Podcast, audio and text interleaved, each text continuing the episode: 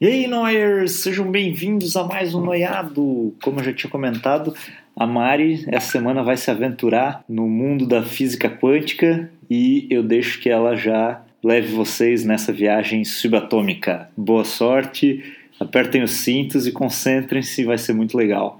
Abraço! Tem como falar sobre nada que tenha a palavra quântico sem já começar a pedir desculpa, porque provavelmente você vai errar que física quântica é mega complicado. Então eu já peço desculpa por me aventurar nesse terreno. O que, que muda quando a gente fala de problemas quânticos? Vou passar brevemente sobre o que, que é física quântica. Bom, é, imagine que os físicos eles chegaram a uma conclusão de que toda a matéria era formada de três tipos de átomos ou os quarks, ou os fótons, ou os gluons, certo? Esses quarks era o menor, a menor matéria conhecida até a física quântica. A física quântica defende que, inclusive, esse tipo de matéria, até os quarks, eles são formados de cordinhas.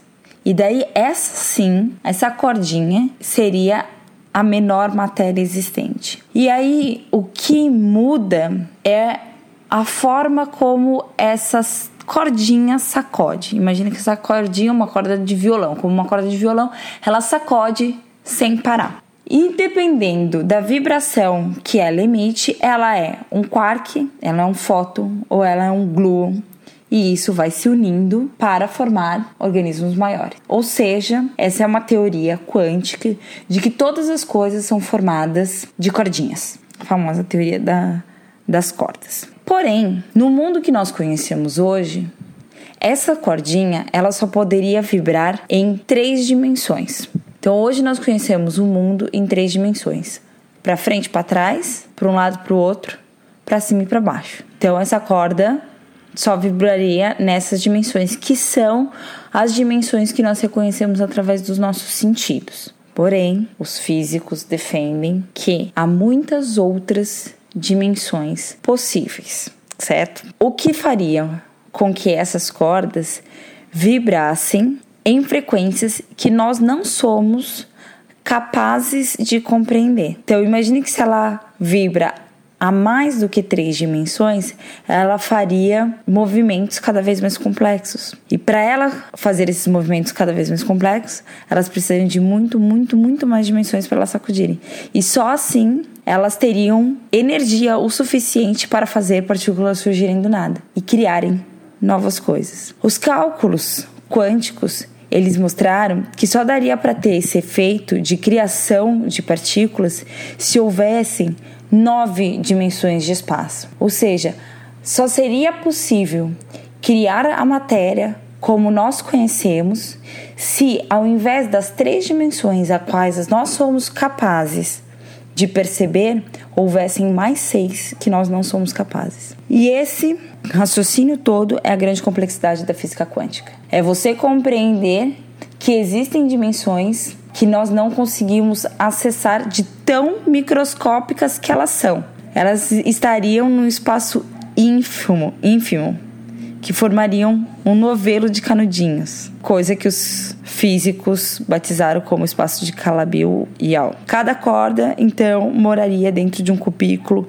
hexadimensional e assim poderia vibrar à vontade no seu mundo 9D. Ok, assim nós explicamos os cálculos necessários para explicar a matéria e por que, que nós não somos capazes de calcular isso com a nossa capacidade de processamento atual.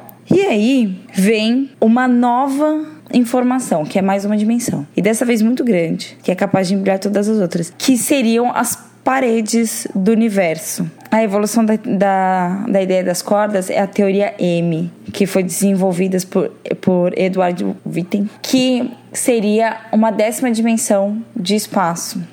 Ela serve como uma espécie de pele protetora para as outras, que é uma brana que faz com que o universo seja um conjunto de matéria, ok? Esse, esse conjunto de matéria é o que nós conhecemos como universo hoje. Ele sugere que existe a possibilidade de existirem outros conjuntos de matérias, ou seja, outras branas, que é a teoria do multiverso. A teoria do multiverso, ela explica por que, que a força da gravidade ela é tão forte a ponto de manter todas as coisas presas à Terra, que não é exatamente isso, mas vamos chamar assim.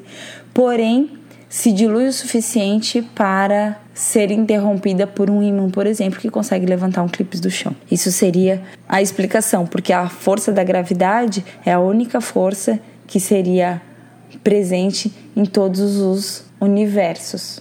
E ela faz a relação, essa teoria faz a relação entre a força da gravidade e o eletromagnetismo, que foi um estudo que o Einstein ficou a vida inteira tentando provar e que insistia em dizer que eles não tinham nada a ver um com o outro, mas eles têm sim.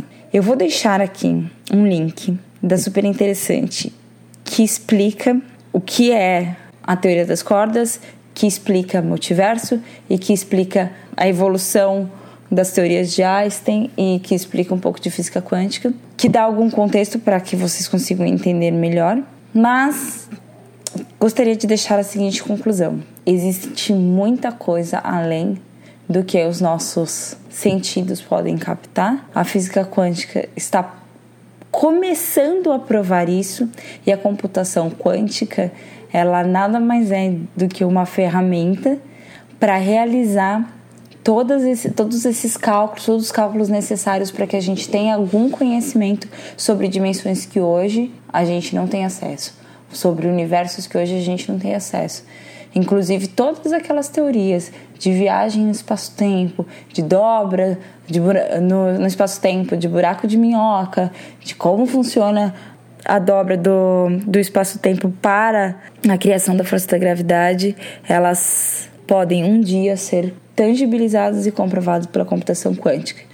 Foi isso que eu vi, foi isso que eu consegui captar, foi isso que me deixou muito empolgada porque a possibilidade da gente explicar de onde nós viemos e para onde nós vamos acaba de, de tomar uma nova proporção para mim. Eu acredito que a computação quântica ela vai nos dar ferramentas o suficiente para a gente entender o universo além da metafísica. Ou quem sabe até a gente explicar todas as nossas crenças metafísicas pela nossa relação de indivíduo com o universo.